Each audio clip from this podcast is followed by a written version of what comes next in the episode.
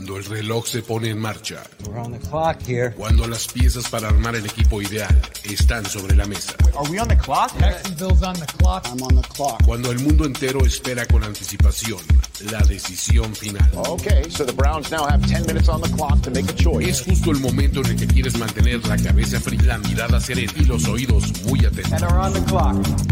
On the clock. On the clock. Primero y diez. Primero y diez. El juego que solo unos pocos privilegiados pueden experimentar. Con Jorge Tinajero. Con Jorge Tinajero. Y Luis Obregón. Y Luis Obregón. On the clock. De primero y diez. Are now on the clock.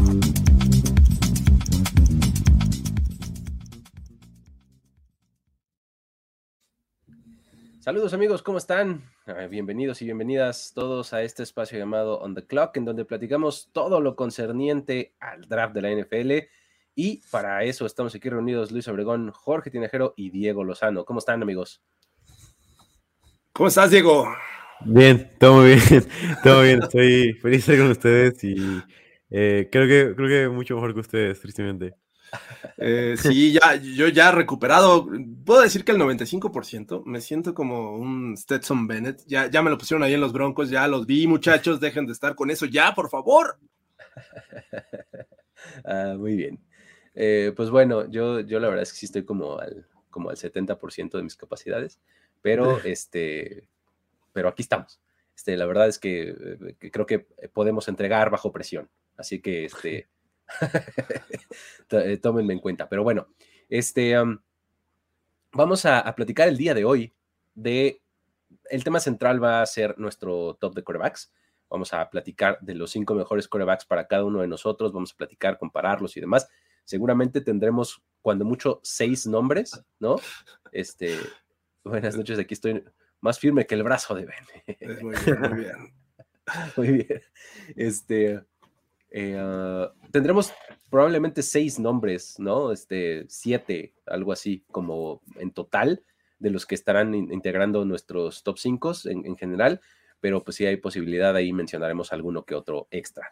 Pero antes de llegar a ese punto, me gustaría nada más como ponerle un, un, un wrap up así de, de- de este eh, plástico aislante, digamos, ya sabes, así el que te dan así para, para llevarte las cosas, al Scouting Combine.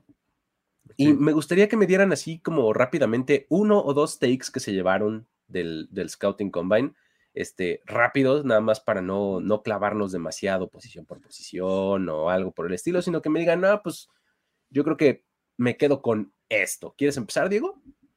Sí, va, venga. eh, algo que me gustaría mencionar que me parece muy importante es que creo que tanto la clase de running backs como la clase de cornerbacks es simplemente especial. O sea, el domingo, todo el domingo se, se llevó el show los running backs y obviamente estuvo increíble ver, jugar, ver a Jamar Gibbs jugando increíblemente bien, eh, a Villan hacer increíblemente bien los drills, sea, todos los running backs haciéndolo muy bien. Zach, Zach Charbonnet, que es mi running back número 2 de, esa, de este draft, hacerlo increíblemente también en los drills, o sea, todos los running backs se veían muy, muy bien. Devon Shen con un 4-3, eh, Keaton Mitchell, que es mi- de mis running backs favoritos, con un 4-3 igual. O sea, creo que todo lo que, lo que, lo que pensábamos de ellos se confirmó en el combine. Creo que es lo, más importante para, para en general el combine, confirmar tus takes, ¿sabes? Confirmar que, que, que Villan es especial, que Jamir Gibbs es rápido, que, que Charbonnet también puede ser rápido, además de, de explosivo. O sea, eso me parece muy importante. Igual cornerbacks, Christian González, Banks, o sea, todos los cornerbacks que querías ver lo hicieron muy, muy bien. Entonces creo que ambas clases son muy buenas. Y por otro lado,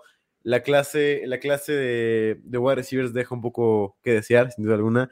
Y la clase de quarterbacks es especial. O sea, para mí, si eres un equipo que necesita quarterback, estás feliz de que tienes ahí a Young, a Richardson, a, a Levis. O sea, es una cosa increíble. A Stroud que lo hizo muy bien en el combine. Creo que si eres un equipo como los Colts, estás feliz de las opciones que puedes tener. O sea, creo que todos lo hicieron muy bien, todos me encantaron. Y creo que es mi principal take del combine. Perfecto. Jorge. A, a mí me gustaría poner en el radar a, a la actuación que tuvieron los corebacks, que me parece que para nada decepcionaron, salvo puntuales eh, jugadores que dices, ay, espero un poquito más de ti, pero en términos generales, me parece que vamos a regresar a ver eh, múltiples corebacks en la primera ronda, cosa que el año pasado eh, no vimos, nada más Kenny Pickett salió en la primera ronda. Y ahora me parece que lo que vimos eh, con CJ Stroud, que justamente vamos a hablar un poquito más de él a fondo, el caso de Levis, del de, mismo Richardson, que creo que es, una, es un tipo muy, muy atlético y eso podría interesar a, a, muchos y esto va a mover, me parece que muchos boards después de este combine, además de, de las actuaciones de Darnell Washington y Luke Musgrave que me parece que son Tyrants que van a empezar a, a meter presión en, a, a Meyer, a, a, Kincaid, que eh, ¿vieron, ¿vieron la recepción a una mano de, de, de, Sí. de Washington? Es, es- qué barbaridad. Y, y aparte, sus 6-7 que son cre- creo que 2 metros 1, este, corriendo 4.64, me parece bastante, bastante bueno. Así es que creo que van a eh, hacer voltear. Y hay alguien, uno, un jugador que se está volviendo mi favorito, que es Safe Flowers, un wide receiver. Mencionaba Diego que uh, no les fue muy bien a los wide receivers, pero me parece que Safe Flowers es una excepción. Sí. Un, un, tipo que, que, a pesar de no ser el más alto, mide 5'9, es realmente bajito. Pero me hace recordar a Tyreek Hill, no sé ustedes, pero es, tiene la forma de correr rutas muy buena, es muy rápido. Sí. Y además, a pesar de su estatura, salta bastante. Eh, le estuvo compitiendo, me parece, a, a, a Smith, eh, se me fue el nombre. Smith Jigba. Jigba. Jigba. Todavía, no, todavía no me aprendo bien eh, a pronunciarlo, pero Ajá. en términos de, de salto vertical, está eh, compitiéndole. Es un tipo que va a rutas profundas y que se puede quedar con el balón, algo que hace muy, muy bien Tyreek Hill. Entonces, eh, con eso me quedo. Y ya por último, lo de Andrew Borges, que, que me parece que, que Kudo, Uy, ¿Qué tal eso, güey? Que, que, se lesiona la pierna, prácticamente es una ACL, se rompe, eh, tengo entendido. Y va y hace sus, sus, repeticiones de bench press y llega a 38 repeticiones.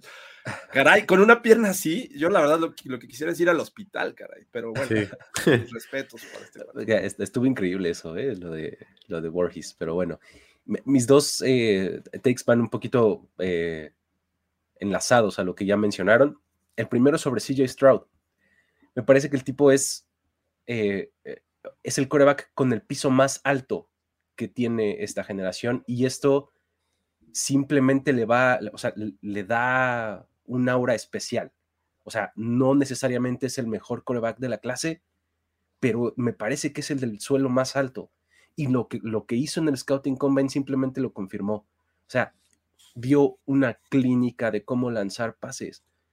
Más adelante entraré en su, en su Scouting Report, pero creo que ahí lo dejaré. Pues, o sea, me parece que el tipo con lo que hizo en el Scouting Combine fue decir, hey, o sea, si ustedes se quieren perder de esto, allá ustedes. Sí. ¿No?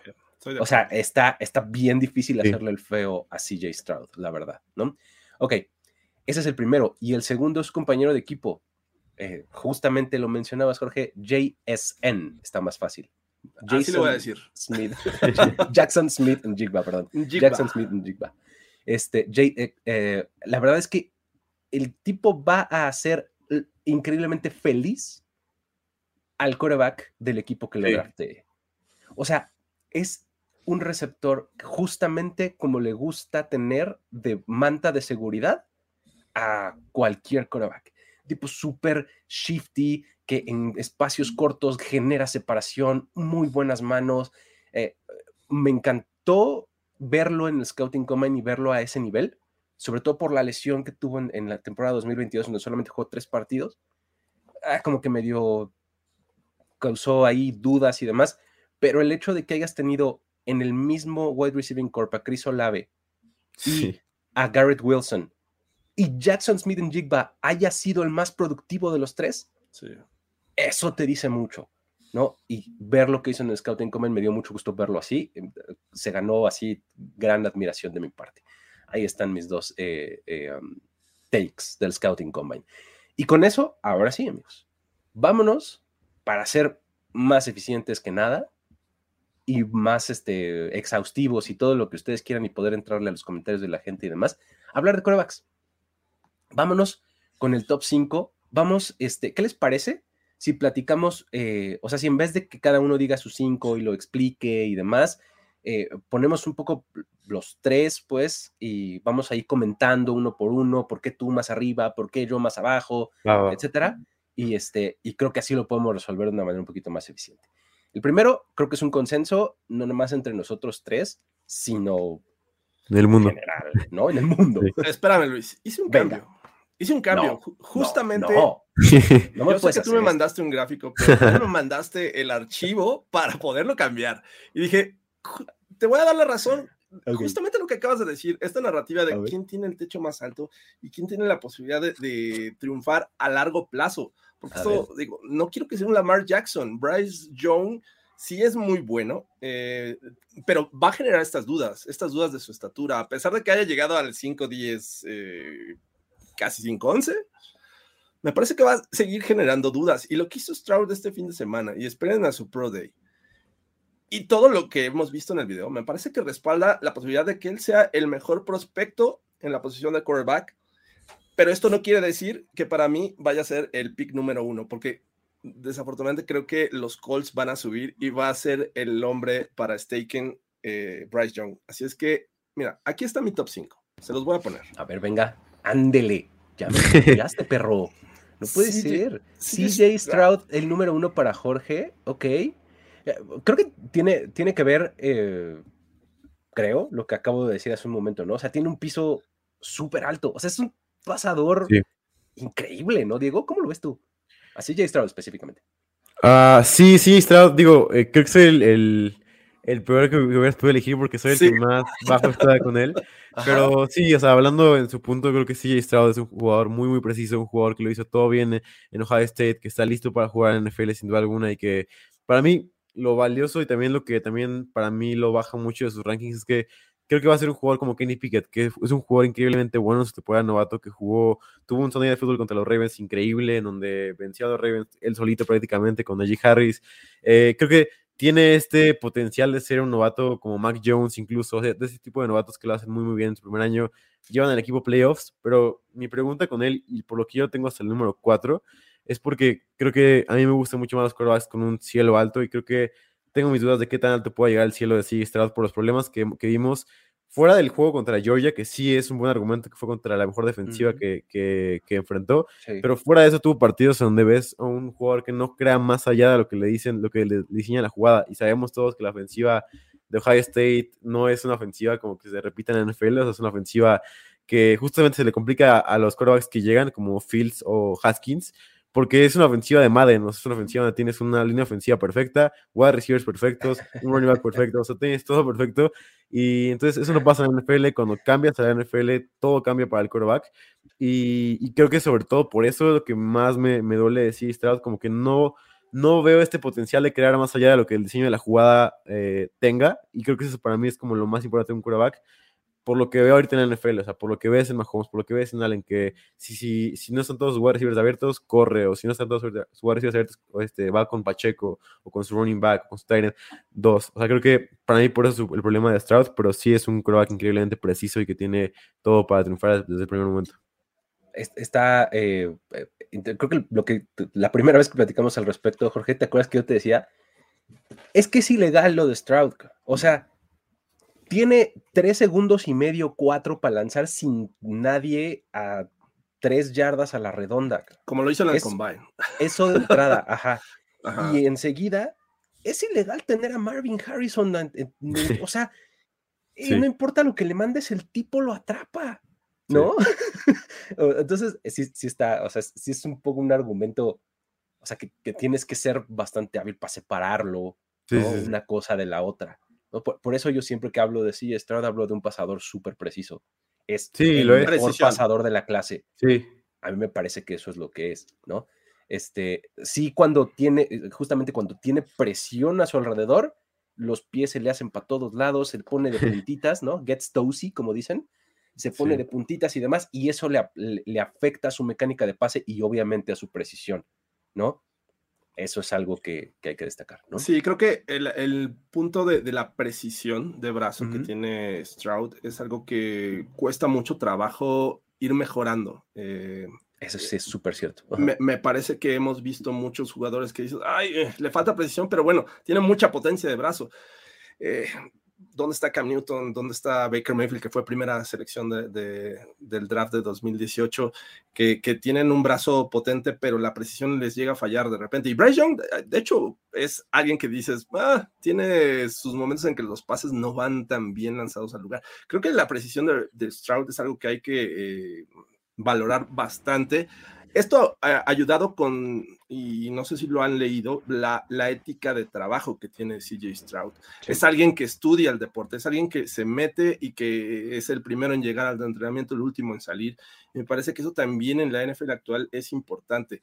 Eh, creo, y como lo dije en un principio, en este top 5 que les muestro, es viendo a largo plazo. Creo que Stroud eh, posiblemente te vaya a batallar los primeros años en su carrera y en lo que le vas creando una buena línea ofensiva, porque sin duda o llega a los Texans o llega a los Colts, eh, y bueno, ahí tienes todavía que arroparlo con, con jugadores, eh, este, sobre todo en la línea ofensiva, pero creo que si le vas armando el equipo, me parece que CJ Stroud tiene, como lo decías Luis, el techo más alto y creo que El puede piso, triunfar. el piso Eh, digo, el- el piso más alto y, este, y me parece que puede triunfar en la NFL.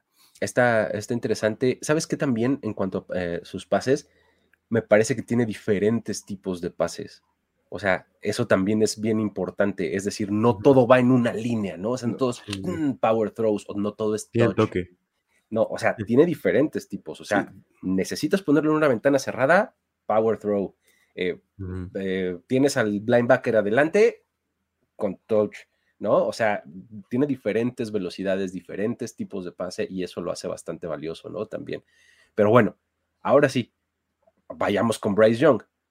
Diego, ¿por qué crees que es el, el, el uno? ¿Cómo lo, cómo lo ves? Sí, como yo lo definía al principio, es que creo que si no tuviera la estatura que tiene, todo el mundo al ver su, su film, sus videos, sus highlights, lo que sea de él, dirían que es un prospecto generacional, porque en realidad si ves su, su juego, no tiene un solo defecto. O sea, el tipo, quieres que juegue bajo presión, el tipo fue el número uno, el quarterback número uno bajo presión en yardas sobre lo esperado. Quieres que te cree fuera de la estructura de la jugada, Bryce Young puede crearte jugadas increíbles que nadie más en la clase se la puede hacer sale del bolsillo, se escapa de un pass rusher y, y lo hace increíblemente bien. Hemos visto muchas veces ya jugadas donde Bryce Young enfrenta un pass rusher, enfrenta el golpe y, aún así lanza un pase perfecto. Justamente en la final contra Kansas State hizo un pase así, que fue un pase en verdad mágico porque fue entre dos, entre dos, entre un cornerback y un linebacker y además se enfrentaba a un pass rusher enfrente de él, o sea, y aún así pudo tener la presión de hacerlo. Bryce Young, por lo que yo creo que, que es el número uno, es porque no tiene un solo error en su juego, o sea, solamente si puede poner un poco más de peso en él, o si, o si incluso tienes el sistema adecuado para jugar a Bryce Young, el tipo va a ser de los mejores quarterbacks en la NFL seguramente muy, muy pronto, por cómo gana en todas las, en todas las maneras de jugar, o sea, no hay una manera en el juego donde digas, no, aquí Bryce Young tuvo números bajos, o aquí Bryce Young se vio dudoso, o sea, solamente fue el tamaño lo que, lo que preocupaba, porque en general todo lo demás estuvo bien. Y le preguntaban aquí que era el mismo argumento para, para Young que para Stroud, y en cierta manera sí, pero también porque cuando ves el partido, ves que Stroud sigue lo que le diseña la jugada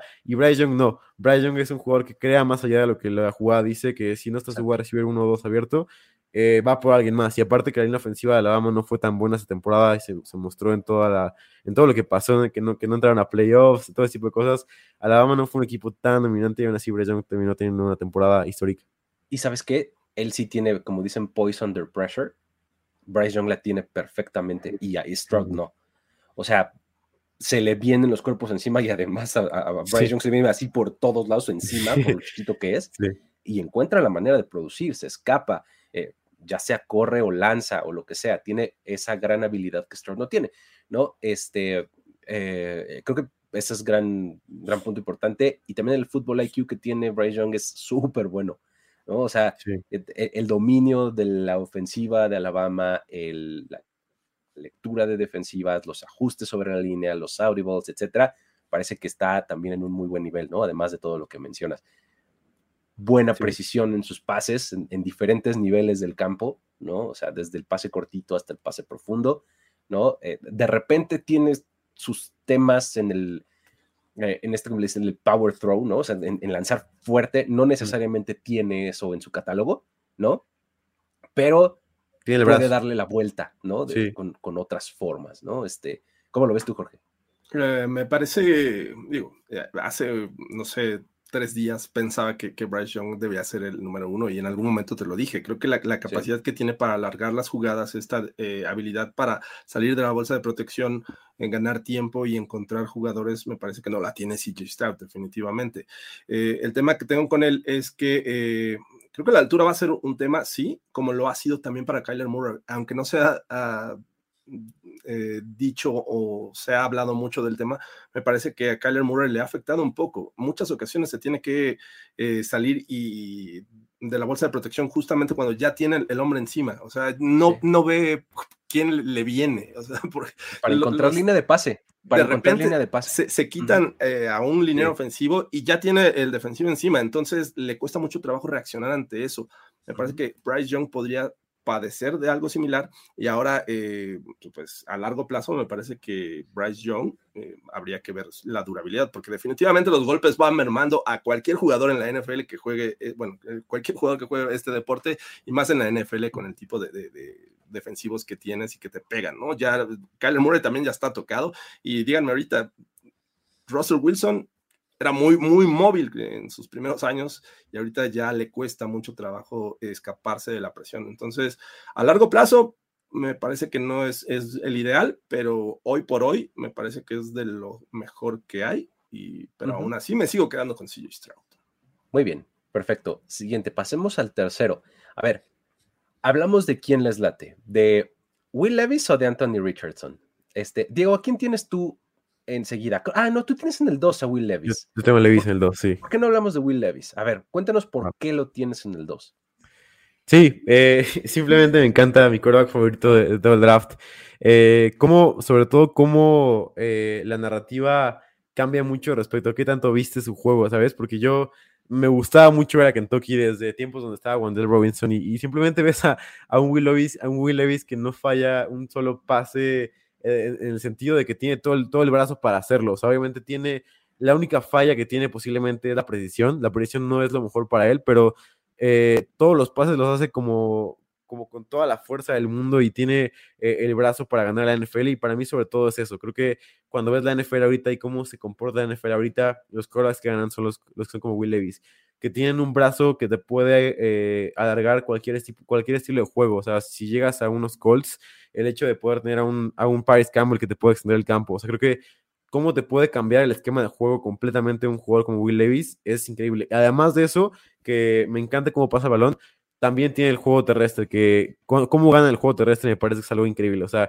es un jugador que si, está bajo presión puede ganar el juego terrestre y puede romper tacleadas y puede hacer quarterback sneak. O sea, dicho quarterback sneak fue 90% de efectividad tuvo. O sea, también por eso creo que lo veo mucho en los Colts porque es su nuevo head coach, era el coronel ofensivo de los Eagles y veo mucho quarterback sneak con él, o sea, le encanta hacer quarterback sneak, tiene el cuerpo para hacerlo, puede correr como un running back. Eh, creo que sobre todo también bajo presión es increíble, o sea, cómo puede eh, manejar la presión muy bien. Obviamente están las dudas, o sea, las dudas sobre él es su suelo, que no es tan alto como los demás. Su suelo puede ser bastante bajo. Puede tener primera temporada como Hurts, puede tener una primera temporada como Josh Allen. O sea, creo que, eh, como Trey Lance, creo que puede ser ese el, riesgo. Pero en realidad, cuando ves el rendimiento de un pick de primera ronda o por lo menos top 3, esperas que tenga el upside para hacer tu quarterback del futuro y para darte juegos grandes. Y creo que por eso la NFL creo que ahora se gana con, con quarterbacks que te puedan dar juegos grandes. Y por eso me gusta mucho más que cualquier otro quarterback que no se llame Bryce Young creo que, perdón, creo que el, el asunto con, con, con, Levis está totalmente, bueno, no totalmente, pero en gran parte basado en justamente en lo que crees que puede ser, ¿no? Sí. Pero que ya empiezas a verlo. O uh -huh. sea, a diferencia de, de, con Richardson, que sí, sí es un wishful thinking, sí, ¿no? acá ya ves cosas. ¿No? Uh -huh. en, en, en, Will Levis ya ves este arm talent, ya ves esta capacidad de crear, ¿no? Sí. Este eh, realmente está, está interesante, ¿no? Creo que es además como el, el prototipo de quarterback actual, sí. ¿no? Con esta clase de físico, con esta clase de movilidad, con esta clase de, de brazo, etcétera, y, y, creo que es este, eh, eso es lo que lo pone con, con un gran potencial. Ahora, sí necesita mejorar mucho en su manejo de pies, O sea, sus dropbacks los empieza con un paso su que lo, lo, lo, hace pues, mal, pues, o sea, empezar mal, ¿no? O sea, ese tipo de cosas las tiene que pulir, ¿no? Es footwork y es coaching y creo que lo tiene, tiene que mejorar. Este, es medio lento procesando, o sea, se, queda en una lectura, ¿no? O sea, muchas veces es mi primera opción, uno, dos segundos, hoy mejor voy a correr, ¿no?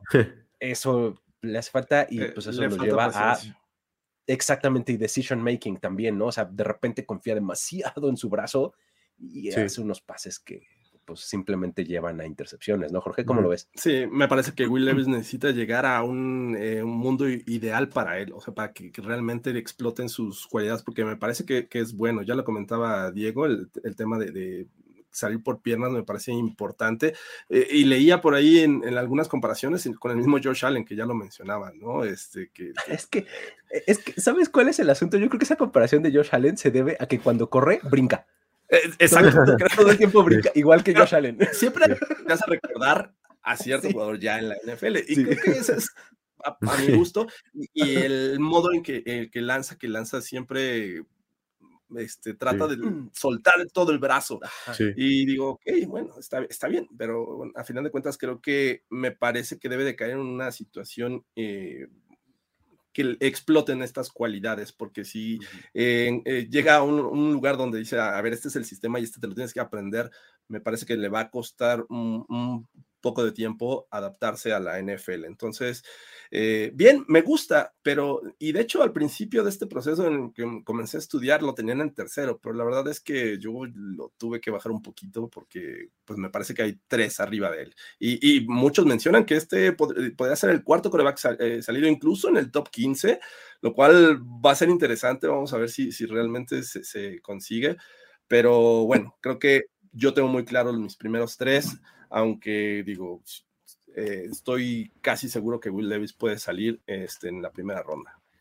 Está interesante ah, porque además el, el, este, el, el release que tiene, de, o sea, de brazo, pues nada más, ya le hablé un poco de su mal manejo de pies, pero de brazo, súper compacto y, y, rápido y genera RPMs, o sea, que le pone espiral al balón, así como si fuera nada, o sea, sale apretadísimo el balón, o sea. Estoy seguro que, que el balón silba cuando va a llegar a la o zumba, sí. A, mí una vez me lanzaron un, balón así y te juro que zumbaba ya cuando llegaba a mis manos y era ¡ah! horrible. No, es que quiero un paréntesis rapidísimo de Will Levis que me parece importante para la gente que ves sus box score o ves las estadísticas que tiene.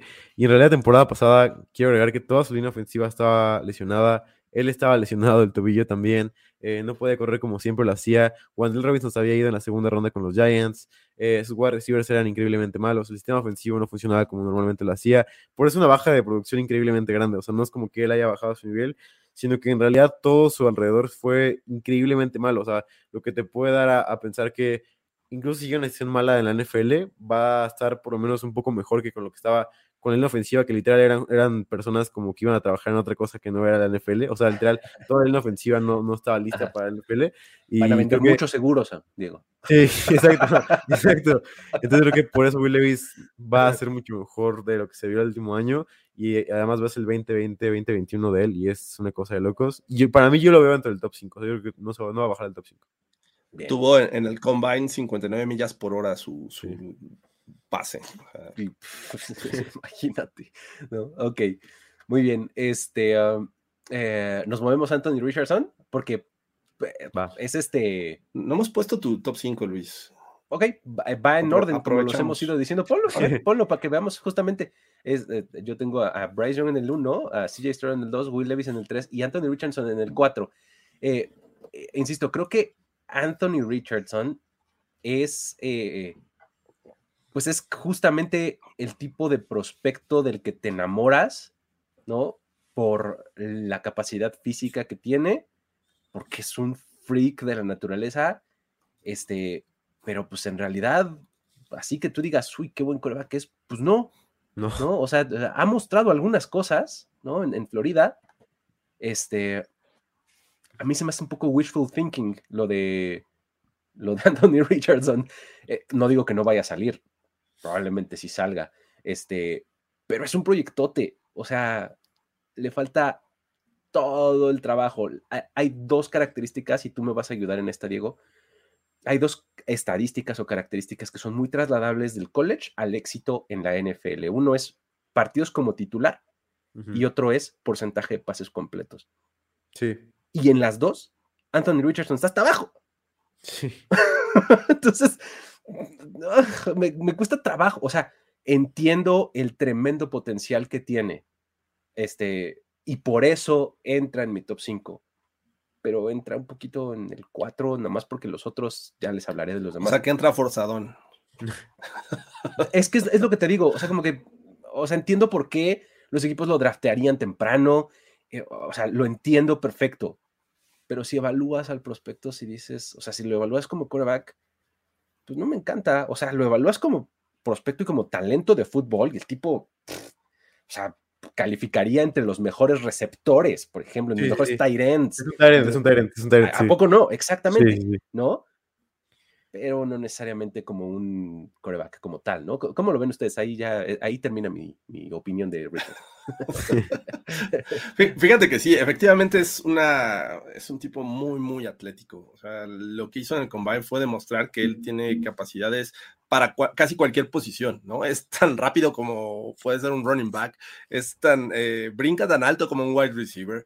eh, además de que, bueno, eh, vimos creo que también en el Broad Jump hizo casi 11 pulgadas. y- Sí, sí, En sí, el sí. broad jump y en el vertical jump puso máximos históricos en el combine para con cualquier coreback. Sí, o sea, es un atleta eh, en toda la extensión de la palabra. Ahora bien, la NFL se está convirtiendo eh, también en buscar este tipo de jugadores para la posición de coreback. Y, y creo que desde ese lugar hemos visto sistemas en que han tenido que adaptar sus ofensivas para que el coreback pueda acarrear el balón, que creo que es una de las cualidades que tiene eh, este Richardson, ¿no? Acarrear el balón.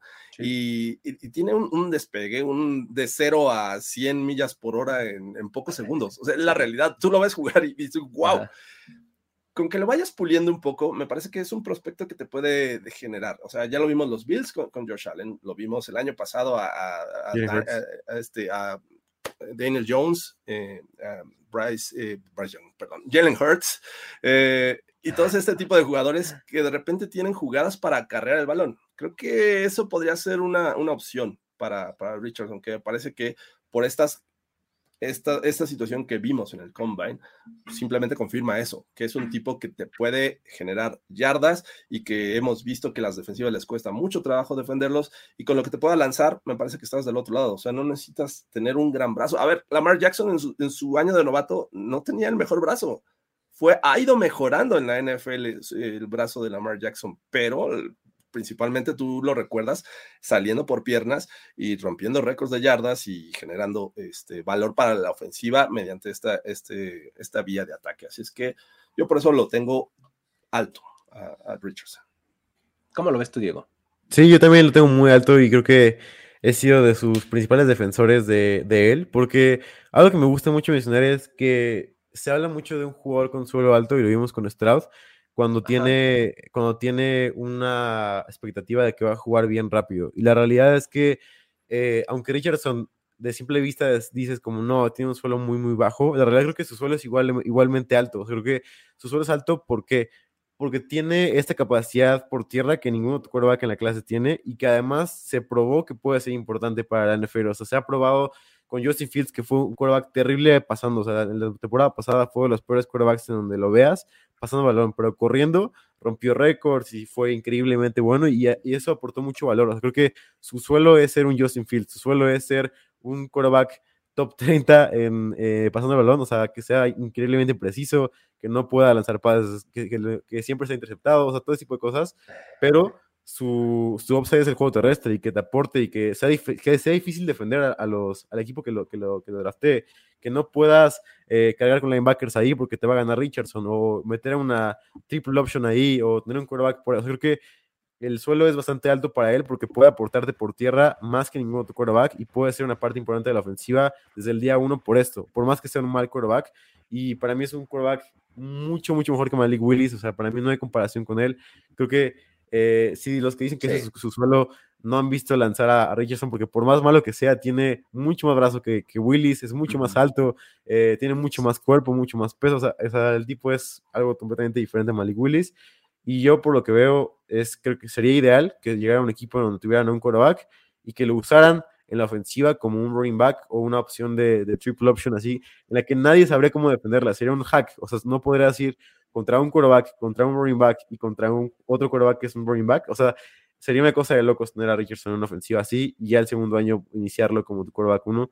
Para mí, y lo preguntaban por aquí para cerrar esta conversación de quarterbacks eh, de primera ronda, para mí son tres, esos, esos cuatro quarterbacks en la primera ronda sin duda alguna y son para mí top 10 los cuatro. O sea, creo que los cuatro son dentro del top 10. Y, sabes, creo que con, esto que mencionabas de este, eh, eh, la situación ideal para, para Richardson, ahí es donde equipos justamente como los Lions, como los Seahawks, tienen, tienen mucho sentido para un quarterback como, como Richardson, ¿no? Sí. Que tienes un titular, sí, ahí está tu Jared Goff y ahí está tu Gino Smith, ¿no? Pero en una de esas, este, no necesariamente les cumple sus tres años o los que hay así, creo que tres años a Gino Smith, ¿no?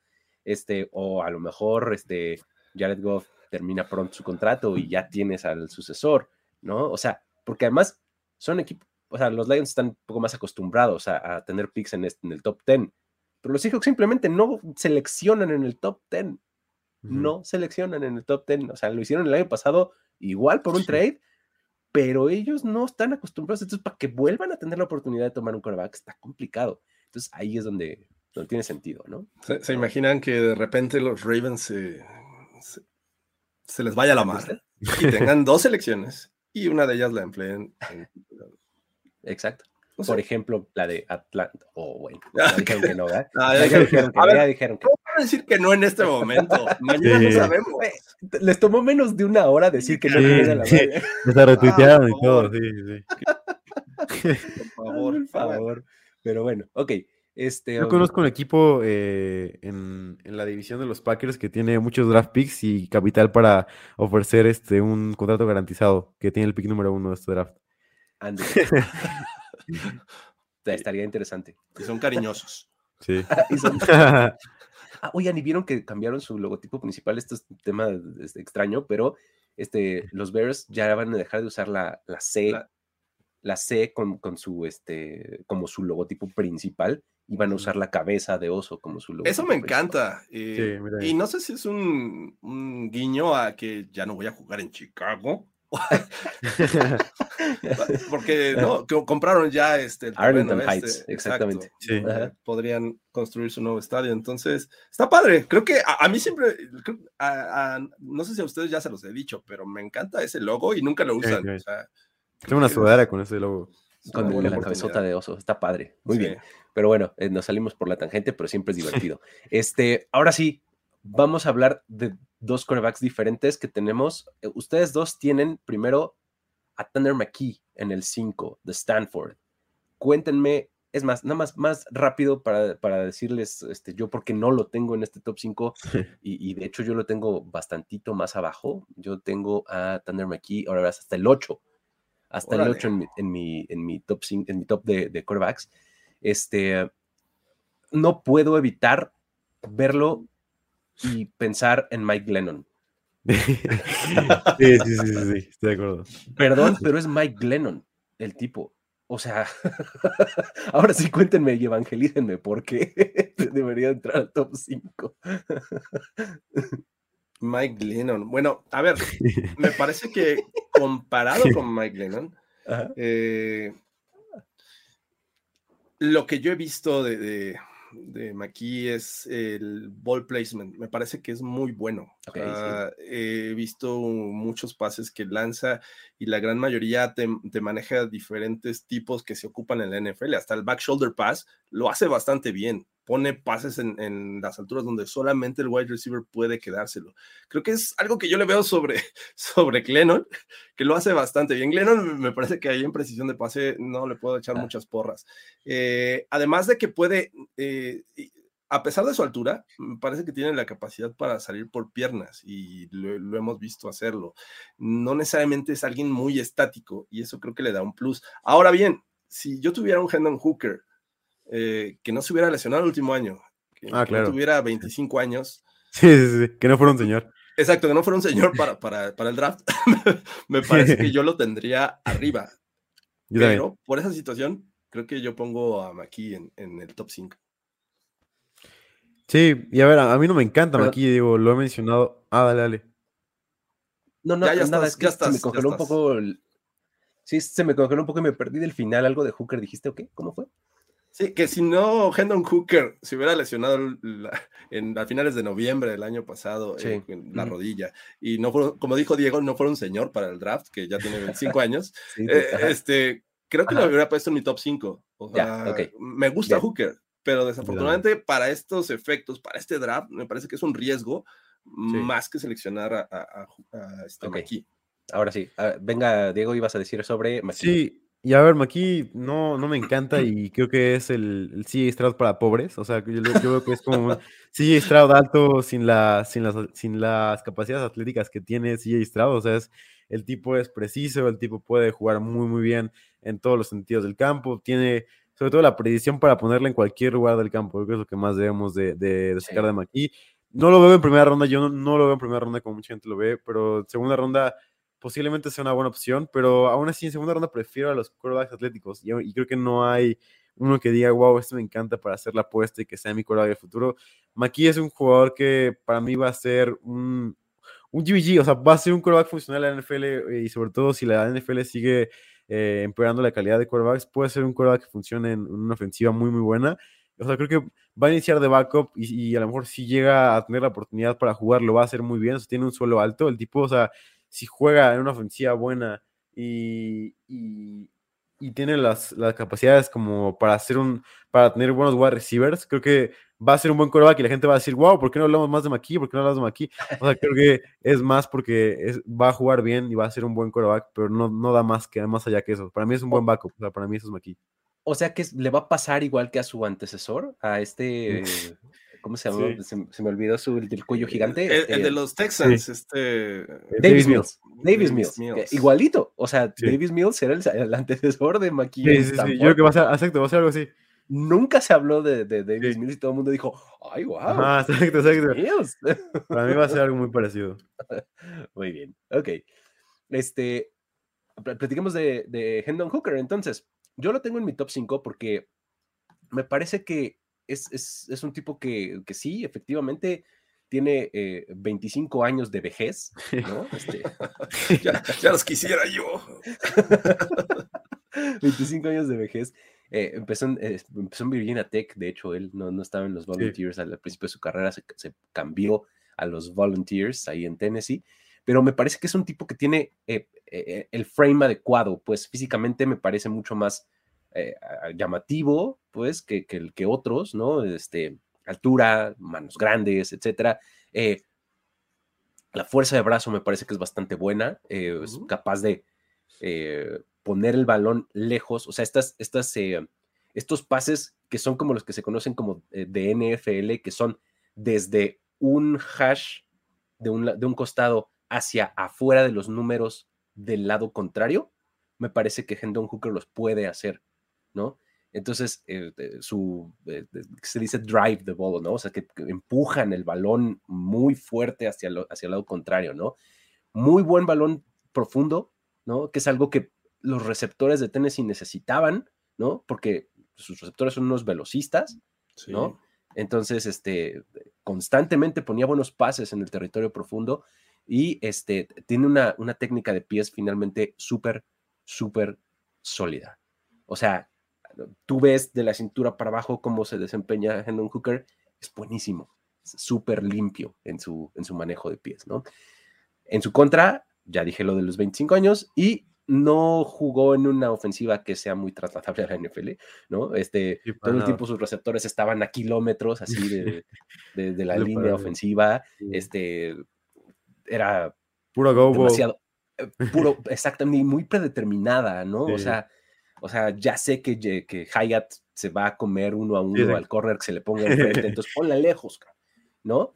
Este, eso es lo que va en su contra, ¿no? Eh, Son, son corebacks que probablemente se vayan a ir en la segunda ronda, ¿no? probablemente. Este, no sé, ¿qué, qué opinan de, de Hooker?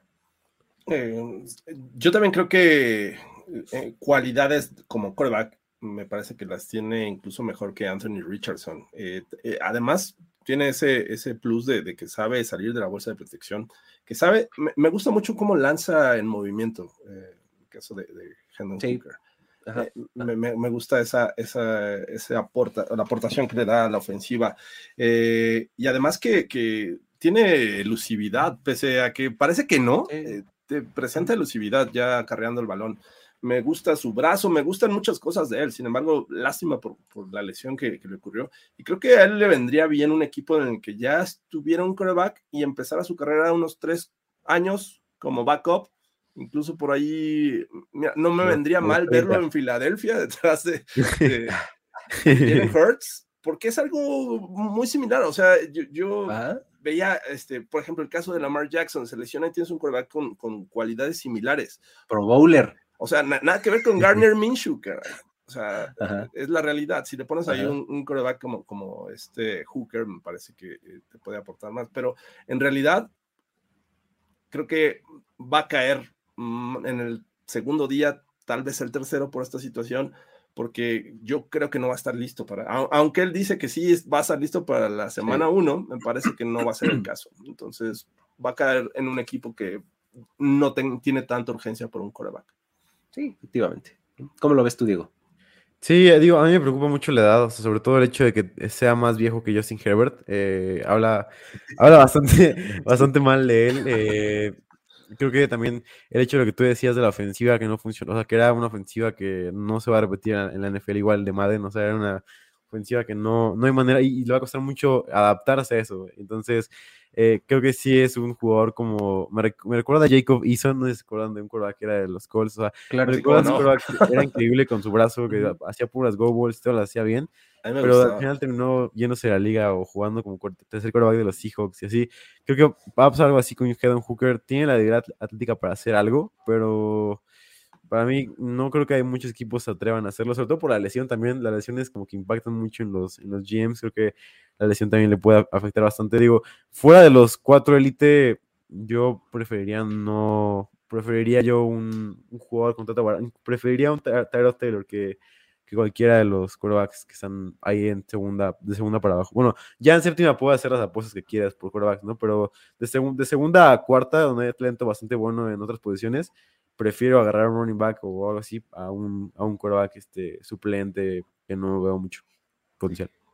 Está, está interesante ese planteamiento, o sea, de pues mejor llénate de posiciones, como lo dijiste al principio, que están súper profundas de talento, sí, sí. ¿no? como corner, como uh -huh. este running back, etcétera, a tomar un coreback, ¿no?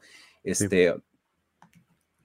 que quisieran completar nada más mencionando algunos uno, dos, tres nombres más, por, porque acá hubo varios deep cuts, ¿eh? así que nos decían este, la gente, ¿y qué onda con fulano de tal? Es que, a ver, Stetson Benner eh, llama mucho o, o, preguntan mucho por él. Eh, entiendo el tema de, de, que el ganador y campeón nacional y Ajá. todo esto, pero a, a, ver, le fue bien en el Scouting Combine.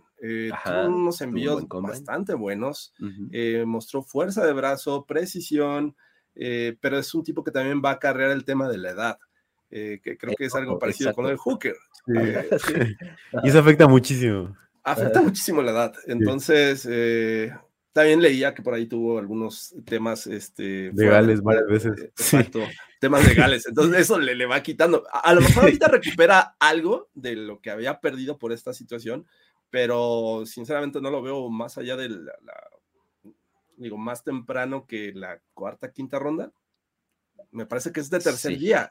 Eh, sí, y, no día por tres. eso, y, no por eso, quiero decir sí. que sea malo, pero me parece que la, el, los equipos de la NFL no buscan a alguien como Stetson. Sí, sí, sí, de acuerdo. Otro, otro nombre que nos quieras aventar por ahí, Diego. Sí, digo, tengo varios que estuve analizando, sobre todo estadísticamente, que también habían, lo habían hecho. Y un jugador que me gusta, o sea, obviamente es como para ronda 6, posiblemente ronda 5 es eh, Jake, Jake Hainer, me gusta muchísimo, creo que es un quarterback que lo hizo bien, lo hizo bien en el, en el Senior Bowl. O sea, creo que Jake Hainer puede ser un, un quarterback decente igual. Tú, cuando drafteas a quarterbacks en quinta ronda no quieres más que un buen backup, o sea, que tenga el, por lo menos el potencial para ser promedio con tu ofensiva. Creo que Heiner puede hacer justamente eso, o sea, no se equivoca demasiado, tiene por lo menos el brazo para hacerlo. Tiene 24 años, que no es algo que me encante, o sea, creo que eso también puede ser un, un problema para él, pero en general jugó bastante bien. eh, y uno más abajo todavía posiblemente, que igual tiene la misma edad, es Clayton Toon de Houston, que Bien, se vio muy, muy ayudado por Ujú. Nathaniel Dell, pero creo que tiene por lo menos la- el potencial para hacer jugadas grandes, que también puede ser algo que quieres buscar en un backup, ¿no? O sea, quieres que tu backup haga una que otra jugada grande para que pueda, este, por lo menos rendir al, al nivel que quieres. Para completar un top 10, fíjate, yo tengo 10 corebacks aquí como a la vista, rankeados, que tengo perfectamente ubicados y demás. El único que no se ha mencionado hasta el momento es eh, Jaren Hall, de Jaren BYU, que es mi 6. O sea, él es mi sexto coreback. Me parece que, que- que puede ofrecer algo. ¿Dónde lo tomarías? Es día 3, yo creo que también día 3. Este, pero me parece como algo, ah, como un backup viable, como lo dices, ¿no? Este, Jaren Hall. Eh, um, ya lo decías, Jake Hayner de Fresno State. también Max aquí- Dugan. eh, Max Dugan, a ver, cuéntanos de él. de TCU eh, Ujú. también es, ah, es algo parecido como lo, como lo de Stetson, ¿no? Que, que tuvo un, un gran año con, con TCU. Sí, que exacto. eh, llegó a la final y, y- pero analizando lo que hace Max Dugan van a encontrar muchas cosas que, hace por tierra. O sea, me parece que es un, un que eh, le cuesta un poquito de trabajo lanzar de manera precisa, eh, también fuerza, me parece que le hace falta. Y además, en el combine no lo hizo nada, nada bien. Creo que es una de las decepciones, no lo hablamos, eh, pero creo que es una de las decepciones de este Scouting Combine. Así es que tampoco es el, el tipo más alto, eh, mide 6'2, pero eh, no, perdón, mide 6'1. eh, y bueno, creo que no me parece tampoco un, un gran prototipo, ni siquiera como una, un, un backup en este Sí, draft. A mí me parece que posiblemente se vaya a las siete rondas y no sea Sí, seleccionado. Sí, sí, sí, me parece que tampoco. Este, am, ¿a- ¿algún comentario de la gente que tengamos algo ahí, este, interesante que podamos ah, rescatar nada más ya para cerrar? A ver, ¿Qué será eh, por ahí? Dice por acá este que, que Will Levis es peor prospecto que Zach Wilson. Este, A ver, ok, Will Levis, peor prospe- Ah, está afirmando, ok. sí, sí, sí, está Ok. firmando. Este, no sé, o sea, no creo. No. Sobre todo por la competencia que enfrentó Sí. Zach no. Wilson, que eran puros jugadores de jugadores, sí. como tú dices, que vendieron mucho, que van a vender muchos seguros. Es Cuando escuché esa, cuando escuché esa dije, no manches, la voy a usar siempre. sí. Me encantó, cabrón. Este, y, y es que es eso, o sea, van a vender muchos seguros o va, va a ser súper exitoso su car dealership, ¿no? O, sea, o algo así, porque se van a colgar de la imagen de que fueron sí. súper buenos en el colegial y por eso van a ser exitosos. Este, Richardson eh, calzaría con la ofensiva de los me encanta ese Falcons. Sí, Me parece el fit perfecto ese, para mí. sí, sí. Yo creo que ahí se puede ir incluso. Buenísimo, imagínate. Con Arthur Smith, un juego terrestre, o sea, tienes un coreback ahí. Sí. Muy bien, muy bien. ¿Qué más tenemos por acá? Este, um, eh, eh, eh, eh. es lo que estaba buscando, pero son, son comentarios. Acá, ¿quién, ¿Quién podría ser su Brock Purdy de este draft? Está buena. Eh, ok. No, que un Brock Purdy se da cada. No, pues es, como si dijeras, Bueno. ¿dónde está, el, To- dónde está el Tom Brady de esta generación? Eh, Entendemos eso, pero ¿quién podría acercarse a, a casi no ser seleccionado y que cuando se le necesite de, de, este, bueno, al menos no pierda los juegos, ¿no? Porque eh, también tenía un equipazo alrededor. Sí, creo que, creo que entre los que mencionamos hay algunos candidatos, ¿eh? O sea, por ejemplo, Clayton Toon de Houston se me hace ese tipo de Sí, jugador. yo justo iba a decir él, sí. Clayton Toon de en Houston. radar. Exactamente, es así como de esos que vas a meterle una ronda 6, 7, Ujú. y en una de esas dices, ¡oh, mira qué sorpresa más grata! Sí, ¿No? exacto. Ajá. Ah, Sí, yo ahí. diría que es igual. Clayton Toon. A ver. eh, ah, mira, por ejemplo, mencionan por acá, ya vi un par de veces a, este, a Dorian Thompson Robinson de UCLA. ¿Cómo lo ven? La verdad es que yo vi tape de, de, de DTR, como le dicen. No me encantó, ¿eh? No, O sea, Y además sé, que mucho de eso es, es, este, el esquema de Chip Kelly, o sea, el esquema de Chip Exacto, Kelly que es, una magia para los quarterbacks que pueden hacer lo Sí. que quieran. Es que es, es justamente el, el modelo este, eh, jugando fútbol americano en infantiles. Sí. Pones a tu niño que es superdotado físicamente, que es el más rápido, el más fuerte, el más grandote, el más alto, todo, dale el balón y que lo haga todo. Eso es. DTR. Marcus Mariota Sí. tuvo unos grandes números con eh, eh, entonces se veía bien con sí. Ajá. No, a mí tampoco me, mí- me llama mucho la atención. No me encantó, sinceramente. eh, pero bueno. A mí se va a ir un drafted. Sí, sí, no, no creo tampoco. Pero bueno, muy bien. Creo que este, con eso cerramos eh, para la siguiente emisión de On The Clock, que será el jueves. Eh, tendremos ya otros, otros temas ahí para abordar. Estaremos platicando de este. Ah, mira, ahí tenemos. Ah, mira, qué chulada, caray. Ahí está comparado. Este. Creo que este es Pero el espérate, anterior. ahí no cambiaste tu CJ Stroud. Según yo lo había subido, pero espérame. eh, ahorita lo pongo actualizado. Ajá. Pero bueno. sí lo había subido. El Aquí está. chiste es que para la próxima semana vamos a seguir entrándole a tops eh, de jugadores. Este, ahí está, ahora sí, mira qué chulada. Sí Este, ahí están comparados, dos Bryce Young- Bryce Youngs en la, en la punta, un CJ Stroud. Creo que el que tiene más fluctuación que es Will Levis, Sí. Will Levis está en 4, Sí, está ¿no? en 2, está en 3. sí. es el que tiene más fluctuación. Anthony No, Richardson hay dos 3 y un 4. Cuatro. Y Hendon Hooker aparece una vez y Tanner McKee dos. No, espérate, CJ Stroud también está súper fluctuante, ve 4, 1, 2. Está, está interesante. Ok. Pero creo que sí, sí refleja un poco el, como que eh, el draft. Los world, diferentes puntos de vista de los GMs. ¿No? Este, el Sí. draft world, pues así, como que esos dos, esos dos nombres, ¿no? Will Levis, CJ Sí, sí, Stroud, sí. son como por todos lados. Por todos lados, exactamente, ¿no? Este, um, la próxima semana tendremos eh, otros tops, vamos a hablar de wide receivers y vamos a hablar de eh, tackles ofensivos.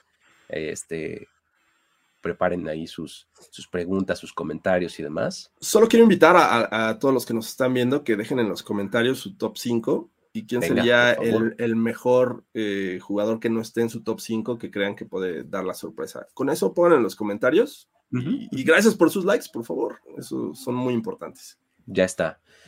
Nos vemos entonces la próxima. El jueves estaremos por aquí, 8 de la noche. Muchas gracias por todo. Luis Obregón, Jorge Tinajero, Diego Lozano se despiden. Nos vemos la próxima. Bye bye.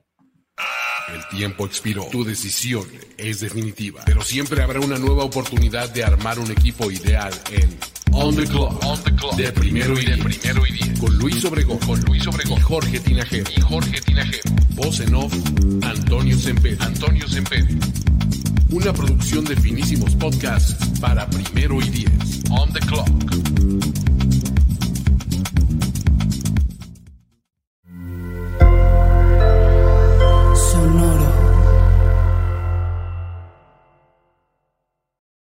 With Lucky Land slots, you can get lucky just about anywhere. This is your captain speaking. Uh, we've got clear runway and the weather's fine, but we're just going to circle up here a while and uh, get lucky. No, no, nothing like that. It's just these cash prizes add up quick. So I suggest you sit back, keep your tray table upright, and start getting lucky. Play for free at LuckyLandSlots.com. Are you feeling lucky? No purchase necessary. Void where prohibited by law. 18 plus terms and conditions apply. See website for details.